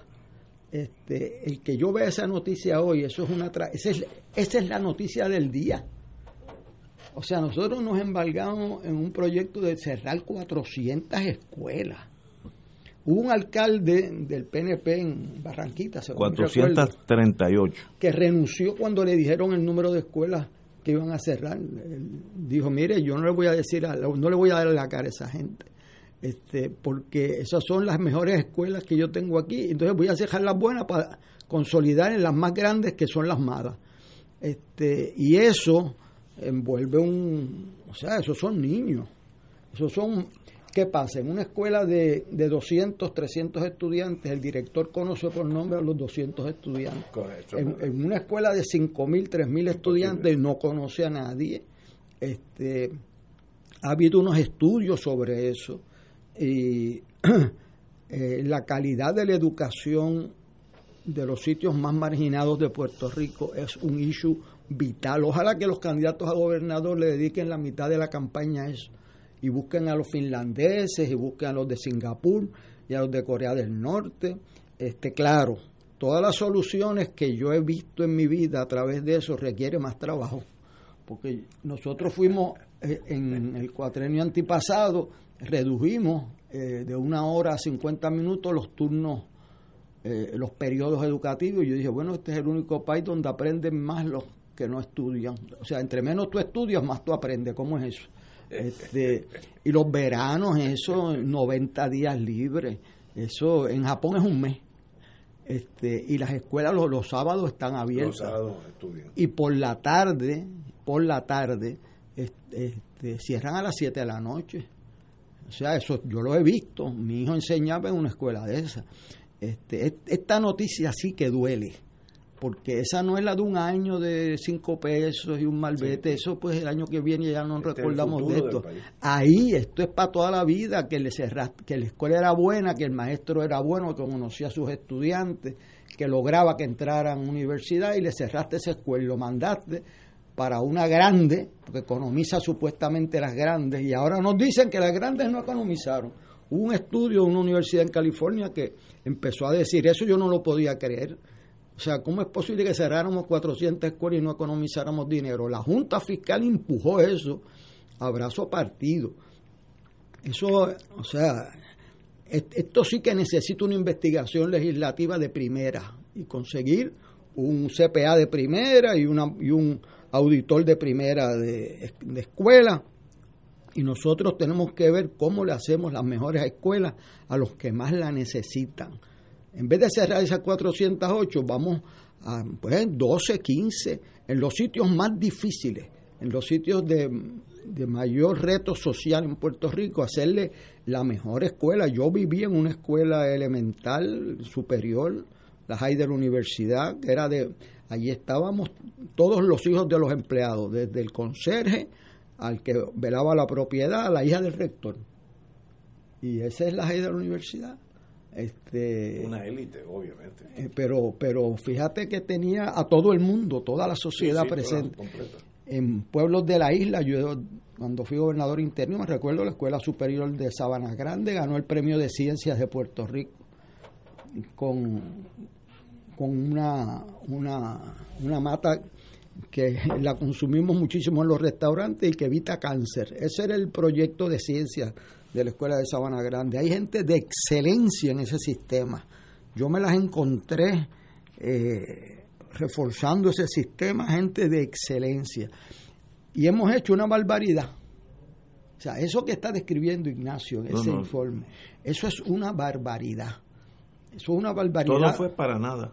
O sea, pero es que no solamente eso, sino que disminuyó la calidad porque cerraste las buenas. o sea, al no tener un elemento de calidad presente, pues creías que ibas a economizar dinero, economizando cemento, economizando luz y agua. El resultado es que como no iban a votar a un solo empleado y la mayoría del dinero era de empleados, pues el resultado es que gastaron lo mismo cerraron escuelas buenas, dejaron malas abiertas y el resultado cuál es? Nada. Nada. Me dice Pepe Molinelli, el doctor, que en este cierre tampoco se usó en ningún momento el criterio de vulnerabilidad sísmica. Así que tal vez dejaron abiertas las que se van a caer y cerraron las que están bien construidas. O sea, es una catástrofe administrativa que uno no, no, no, de verdad no. Yo creo que la Junta Fiscal que tanto empujó ese programa tiene una responsabilidad de ver qué pasó con ese proyecto. ¿Qué pasó con ese proyecto? Porque eso iba a economizar millones de dólares. Era una cosa Eran millones de dólares. Pero claro, tú, si tú lo que haces es trasladar los maestros de, la escuela X. De un lado para otro. Claro, y entonces tienes que pagar más guagua porque tienes que transportar más. Este, y al no añadir un criterio de calidad educativa, porque aquí hay maestros que se matan para que los estudiantes echen para adelante. correcto, y a esos maestros es que es lo que hay que premiar y lo que hay que fomentar. Entonces, pues de Morinelli viene y dice, bueno, y también cogieron los de las columnas cortas y las largas esas, que ya yo estoy, este, y, y, cerraron las que no eran también. Este, bueno, esta, esta sí que es una noticia importante, Ignacio. Esta es una noticia importante. Desgraciadamente. De que la inversión del país número uno es en educación y hemos cerrado 400 escuelas y no hemos economizado un centavo. Eso requiere estudio, requiere seriedad y un secretario de educación tiene que responder por eso. Tiene que responder por eso. que... Este, o sea, no hay perdón de Dios para que tú hayas cerrado 400 escuelas buenas. Si cerraste de esas 400 y la mitad eran las mejores, pues ya sabes lo que va a pasar. Compañero Rachel. El análisis económico, cuando se va a cerrar cualquier negocio, en este caso el servicio escolar. Me parece a mí que aquellos que conocen íntimamente de lo que están, de lo que se está haciendo y por y quizás el por qué, eh, cuando miran lo que es el presupuesto que se utiliza para mantener esos planteles abiertos, y además añades que no vas a tener ninguna baja en el empleo, pues entonces vamos a decir que en educación de 100 centavos, 90 son de nómina. Y creo que más o menos eso es así. Entonces, ¿dónde está el ahorro cuando yo disminuyo la calidad y el servicio? O sea, si eso fuera un negocio, estaría en quiebra. Porque si tú disminuyes calidad y disminuyes servicio, entonces no tienes razón de existir. Y aquí yo creo que el, secretario quizás buscando un buen gancho de confirmación, pues saca esta, este trapo colorado, como diría Benny Frankie Cerezo, que en paz descanse, eh, para demostrar que él está por encima de, el proceso decisional que llevó a cabo el cierre de esas 480 escuelas. Que sería interesante ver de dónde parte esa recomendación y cómo fue la justificación. ¿Quién fue, que se inventó esa tesis? Porque el que conoce el perfil presupuestario de educación no tiene que buscar mucho, nada más que las, cifras macro para saber a dónde va el presupuesto. Y, y educación y muchos eh, estamentos gubernamentales no pagan ni agua ni luz. No pagan. No ve los edificios prendidos de día y de noche. Tú ves que botan agua. No, no, no pagan. O sea que cuando uno viene a ver cuál es el costo realmente, quizás de transportación, pero quizás no, porque si tiene que haber estudiantes más lejos de distintos sitios para concentrarlos, quizás aumenta más la. había, un, había un descuadre, un número de, escuelas con poquito, con pocos, pocos estudiantes, este que, que yo creo que movió la Junta a hacer ese punto. Este, pero lo que esto demuestra es que tú no puedes hacer las cosas eh, eh, grandes sin un estudio seguro y ciertamente el no mirar los resultados de esa escuela eh, fue un error estratégico mayor porque terminaste cerrando escuelas buenas y agrupándolas en las escuelas que eran menos eficientes.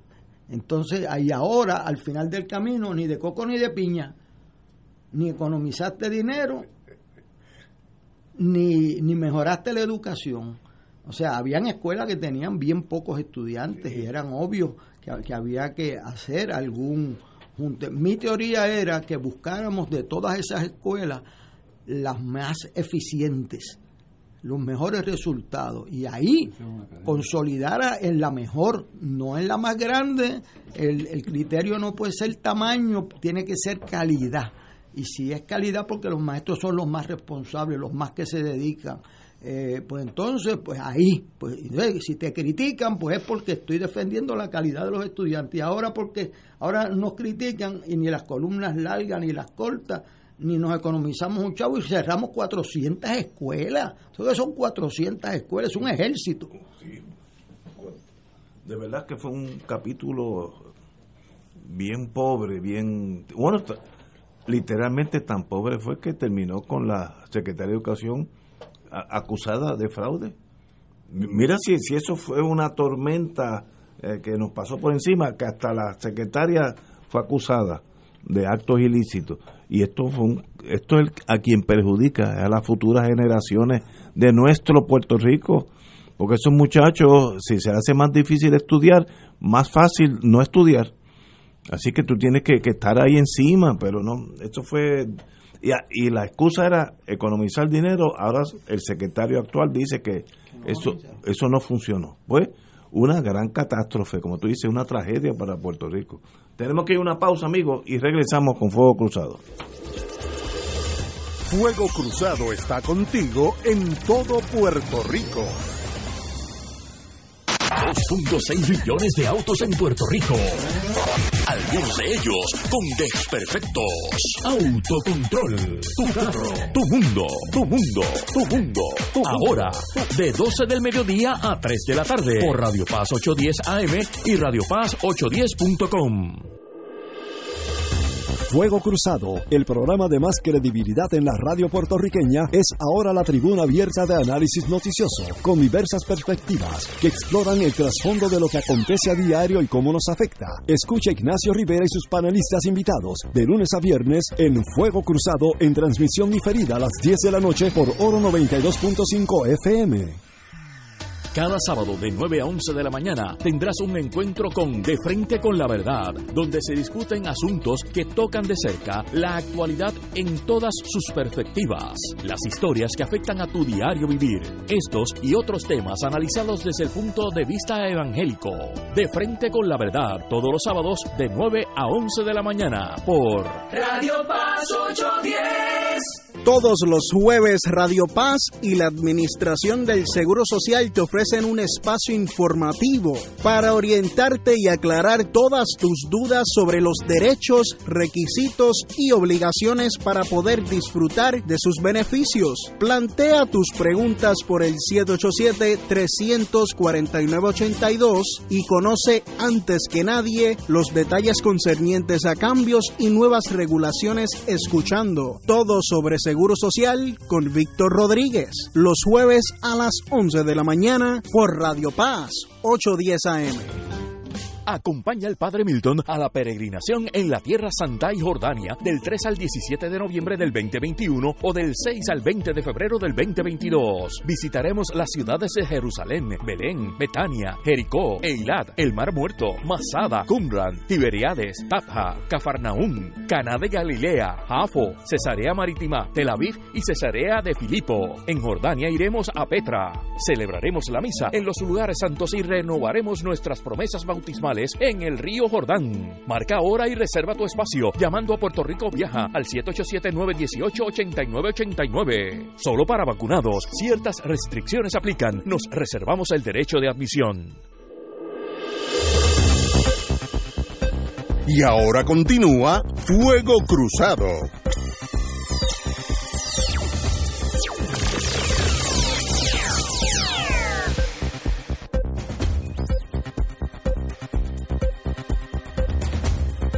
Que todo, tengo un libro en mis manos que hay que leerlo, lo leí este fin de semana y es adictivo. Asedios militares al puerto de Aguadilla, 1779 a 1825. Este libro, la autora es Aide Richard de Cardona, algo relacionada con el compañero aquí a mi lado, pero es un, un libro que a, aquel, aquellos que le gustan el mundo militar, eh, uno siempre piensa en los asedios los ataques a San Juan de Puerto Rico, me acuerdo, ahí están novelas que se han escrito sobre esto. Piensan en los ingleses, en los holandeses, y nadie, bueno, por lo menos yo desconocía que Aguadilla, que viene de Aguada, eso también lo aprendí en este libro, eh, fue acechada también por piratas ingleses, hasta cuando el imperio español eh, sucumbió, hasta un, unos piratas colombianos vinieron a, Aguadilla y entraron allí tumbando caña, como dicen, robando todo lo que se encontraban y matando gente. Un libro fascinante porque deja ver que Puerto Rico en aquellos años no solamente era San Juan, sino que había, estoy seguro que había otros puertos, pero en este, este libro es sobre Aguadilla. Excelente libro, eh, creo que está en Casa Norberto. Ya está en Casa Norberto en Puerto, en Puerto Rico y eh, en Estados Unidos, ¿cómo se llama? Amazon. En, en Amazon. En Amazon.com, aquellos que y se llama Asedios Militares al Puerto de Aguadilla. Excelente, excelente libro, hay que leerlo. Es adictivo, así que si tiene mucha prisa, no empiece, porque una vez que empieza se va a quedar con el libro leyendo lo que me pasó a mí este domingo. Así que, eh, de verdad, felicítame a tu eh, querida hermana. Y de paso, te devuelvo. que Héctor tenía un, cañón en la casa, un cañón de viejo. No, y como, no, y cómo hacían. lo donó al museo. Se lo doné al municipio de Aguadilla, sí. Y que ahí hay una cosa interesante, yo nunca en mi vida había visto el término de la guadilla. La guadilla. No aguadilla, no, la, a la guadilla. Sí. y, defensa de baterías eh, eh, puertorriqueñas a base de madera y de, ¿cómo se llama esta? Bejuco. Bejuco, que eso es típico de nosotros, esos bejucos son durísimos, pero eh, ahí se explica todo eso. Extraordinario libro de una época que yo desconocía en torno al puerto de Aguadilla, porque uno siempre piensa en torno a esos años difíciles, en torno a San Juan. Eh, y no, Aguadilla también tuvo que disparar su tirito de vez en cuando. y fue agredida y a veces entraron al puerto y mataron gente y robaron todo lo que podían. Así que buen libro. Se lo estoy dando de nuevo al compañero Richard para que busque a su hermana y me lo dedique, porque este libro es para mi eh, biblioteca militar, que para mí eso es lo más importante en casa es eso. Usted lo tiene. Bueno, vacunado solo el 30% de los estudiantes de 5 a 11. El problema es que la semana que viene empiezan las clases presenciales, así que vamos a tener un 70% de los muchachos de 5 a 11 en escuelas presenciales sin las vacunas. Es bueno, es malo, hay que correrse chances, sí o no. De verdad, esas son decisiones difíciles de tomar porque no, no, no, hay una solución matemática, hay que jugársela. No sé si yo fuera gobernador qué, qué, decisión tomaría. Compañero Héctor Luis. Bueno, lo que sí era que cualquier gobernador hubiese prohibido el concierto. Ah, bueno, lo de, lo de lo de Bad Bunny. No, ese, eso, eso, es un quitado. Bueno, pero no es un quitado, es un quitado que ha traído, que ha traído más enfermos en la sala de intensivo que ninguna otra vertiente de la epidemia, aunque esta es más contagiosa pero menos grave normalmente a los que tienen las vacunas. Este, así que si tienen 900 y pico de personas en las salas de intensivo eso es un asunto de la mayor seriedad y entonces abrir las escuelas con un 70% de los niños de 5 a 11 años sin vacunar, la verdad es que hay que tener la sangre fría para eso, porque estamos en medio de un repunte peligroso. Yo creo que el doctor Mellado debe, debe certificar esa decisión. O sea, eso, eso no es una decisión de política pública, de inversión, de adelanto educativo. Eso es una decisión del secretario de salud. Si esos niños están en condiciones de no ser contaminados, porque se pueden tomar medidas. Yo tengo una hija mía que es maestra presencial en una escuela en Boston y toman medidas eh, y si hay un si hay un positivo tiene una cuarentena. O sea, hay medidas pero yo quisiera que asumiera la responsabilidad quien la tiene, que es el secretario de salud. ¿Quién le dio permiso para hacer ese, ese concierto, que ha sido un, un super spreader en Puerto Rico. Estábamos en 2 y 3% y saltamos a 30%. Y aquí alguien ha investigado eso, alguien ha respondido por eso. ¿Alguien ha respondido por eso? Nadie aquí fue, fue Fuente Ovejuna quien dio ese permiso. ¿Cómo es eso? Este, o sea, había que ser, el secretario de salud tiene que ponerse en Trenton, o sea, aquí, si el secretario de salud estima que eso, que necesita una semana más, pues que lo diga y que la pelee. Este, si él dice, no, mire, eh, se toman estas medidas y aunque el 70% pues no esté vacunado, o los vamos a vacunar como hacían cuando yo era muchacho. Yo me recuerdo eso bien clarito. En la, escuela. Uh, en la, como, como corrían los guapos. Este, eh, o sea, las vacunas se hacían en las escuelas antes. O sea, yo, yo veo como que se dice una cosa en público, pero la realidad es otra. ¿Cómo tú vas a tener el 70% de los niños sin vacunar? Pues vacunarlos en las escuelas, porque esa vacuna los protege a ellos y los protege a los familiares también. O sea, lo que no veo es como nadie fue responsable de lo del concierto. Eh, saltamos 937% en contaminación en Puerto Rico éramos... Este, es que eh, esta nueva vertiente es altamente contagiosa. Es altamente pero contagiosa, no es, pero no es mortal. Sin embargo, tienes, eh, eso es lo lógico, pero sin embargo eso no cuadra con tener la, la sala de intensivo llena. Sí, sí, Tienes 20 muertos por día. Sí, pero es que como hay más gente... Mira, es menos mortal, pero hay mucha más gente contaminada. Ah. Entonces, pues, los números se mezclan, hay, es menos mortal, pero hay cinco veces más la gente eh, eh Nosotros en este programa desde el primer día dijimos no nos sobreconfiemos, esto es un asunto bien serio, favorecimos a la gobernadora Wanda Vázquez cuando se disparó la decisión del lockout. Fue la primera, sí. Fue la primera y fuimos los primeros que la favorecimos, después cuando han hecho otras y a esto del concierto los primeros que lo criticamos también fuimos nosotros porque lo vimos venir, no, no había que estudiar salud pública para eso. Tú metes 17 mil, 20 mil personas en, un sitio juntos y, yo no me explico por qué había que pedir permiso para 150 mil, para, para 150 no vamos a pedir permiso para, para 17 mil.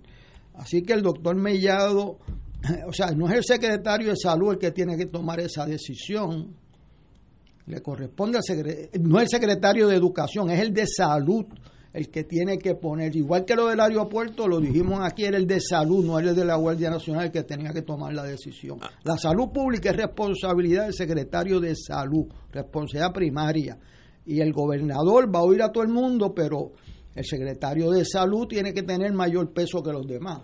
Ahora, déjame complicarte tu, tu tesis. Eh, este fin de semana hubo cuatro juegos de semifinales de fútbol donde los estadios, el de Tampa coge casi 100 mil personas. El de Tampa nada más. Hubo un juego en Tampa, uno en California, uno en eh, Pittsburgh eh, o Buffalo, una de esas. Cada cual por lo menos 50, 60 mil personas. Eh, hombro con hombro. Ni una mascarilla. Ni una. Ni una. Pues yo vi los cuatro juegos, porque eso yo me, me gusta mucho el fútbol, lo vi. Dije, ¿qué cambio o qué diferente actitud hacia la pandemia. Porque esa gente no están todos locos. O, son más valientes que nosotros, o nosotros somos más cuidadosos que ellos. O hay algo que yo no sé, porque yo vi un juego de pelota y nadie tenía mascarilla. Nadie, nadie, nadie. Yo, yo decía, fue que los probaron antes de, entrar. Hay que entrar, me imagino que están vacunados, me imagino eso. Ah, estoy partiendo de esa pero aún así en Puerto Rico se ponen las mascarillas. Aquí, aquí, aquí, aquí. Ahora, yo tengo nietos en New Hampshire, Massachusetts, Maryland y Texas. Ya todos están en la escuela pública, todos, full time. Y no hay que usar mascarilla. Digo, pero hay que hay dos dos visiones de esta pandemia. Bueno, en Texas está prohibido y Florida obligar a usar mascarilla. O sea, increíble. o sea, en vez de ser al revés, de que metan le, metan duro al que no use mascarilla eh, eh, le meten duro al que al que obliga a usar mascarilla. digo, pero o sea, esos dos gobernadores este, los deben poner juntos a Trump y no con Bolsonaro en Brasil para eh, tocarlo porque son igual de Yo realmente no me explico. El Estado tiene derecho a, la, a lo que llama el police power a, esos niños, estos niños, el Estado tiene derecho a vacunarlos. Seguro. Si no, no, Ese 70% de los niños que no están vacunados el Estado, el secretario de Salud el secretario de Educación deben ponerse de acuerdo para vacunarlos a lo entrar o vacunarlos un día antes. No tienen que ser el primer día de clase, decreten esa semana para por orden alfabético y los van vacunando y les van a salvar la vida a algunos. O sea, pero no me den la noticia, o sea, esa es una noticia diagnóstica, hay, 30, hay 70%, dígame lo que va a hacer con el 70%, ¿eh? Compañero Richard realmente uno se queda sin saber qué decir, porque las cosas son obvias y realmente las cosas obvias son las que no se ven. Eh, yo siempre recuerdo que aquí cuando llegaron comerciantes, empresarios cubanos y abrieron los negocios donde se venden sándwiches cubanos y el, y el café expreso, que aquí no, no había esa mezcla disponible y yo vi a mucha gente diciendo, ah, pero eso es una barbaridad, eso nadie se lo come. Y cuando vienes a ver, por no observar, pues alguien perdió su mercado, ¿no? Y, lo mismo pasa en otras cosas en la vida, pero esta de la vacuna es, es así. Aquí tenemos unos niños que son, ponle los adjetivos que quiera, pero esa es la gente que va a estar aquí. por muchos años y, son los que tienen que estar saludables y son los que más cerca están de sus padres, sus abuelos, porque quién no está cerca de un niño. O sea, eso es, una atracción. Un niño uno lo quiere, este, y chiquito y cuando son grandes también siguen siendo los nenes. Pero esa, esa visión no se traduce, por lo menos hasta este momento, en buscar una protección para esa parte de la población que es vulnerable. No tanto quizás porque no le haga tanto daño este esta vertiente, pero también han muerto niños. Sí, han muerto niños. Han, muerto personas de distintas edades. Los más vulnerables somos los viejitos. Por eso, pero, pero, si, ves... Los niños contagian a los viejos. Exacto. Pero te digo que la, atracción de tener el niño cerca, del abuelo, de los padres, de los tíos, pues el, niño puede ser un portador inocente del virus. Pues vamos a asegurarnos que el, que el niño esté bien, para que los maestros estén bien, los conserjes estén bien, los que suplen productos a las escuelas estén bien y en la casa estén bien. O sea, es tan lógico que yo no sé cómo dice Héctor Luis, ¿por qué no sacan un día los vacunan a todos? ¿Qué vacunas hay? Porque digo, todos que estuvimos en la escuela pública sabemos que en primer grado, segundo grado te ponían la vacuna. Sí. Pues, ¿y, qué, tiene que ver? O sea, chévere, pues tú se vacunaba. y se acabó el evento. Se acabó el evento. Pero es que yo siempre he dicho, gobernar no es fácil. ¿Dónde tú tiras la línea porque mañana va a haber la Omicron 2, pasado mañana, y luego la Alfa 40. Entonces tú vas a no a sacrificar un año más de escolástico, escolar. eso, yo, yo no estoy proponiendo eso, yo estoy proponiendo que esos niños que, se vacunen, que se vacunen. Pues tú tienes clase el lunes, lunes, martes, vamos a vacunar a todos los niños, empezamos el miércoles y se acabó. Eso es una buena idea. No, no es que no, no es sacrificar el año escolar, es que estén protegidos. Es, que, sí, tienen que proteger de su salud y la de su familia también, porque a los niños les da menos, pero transmiten. Y eso pues no. Señores, diga usted. En 49 semanas, Puerto Rico pierde 2 billones de pesos. 2 billones. El reloj está corriendo. Corriendo. Tú me vas a casar a mí. Hay una vista el día primero de febrero, no relacionado con esto, sino cómo están los territorios Ah, ¿Eh? Y es una gran oportunidad para ver si se alinean las estrellas.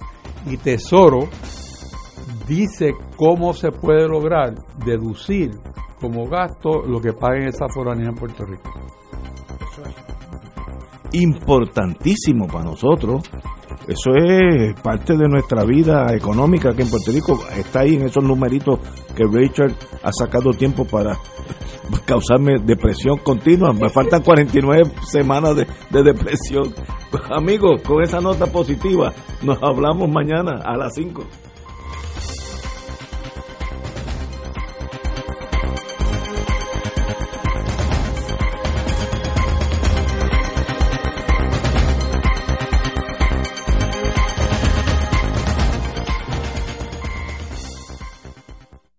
Esta emisora y sus anunciantes no se solidarizan necesariamente con las expresiones vertidas en el programa que acaban de escuchar.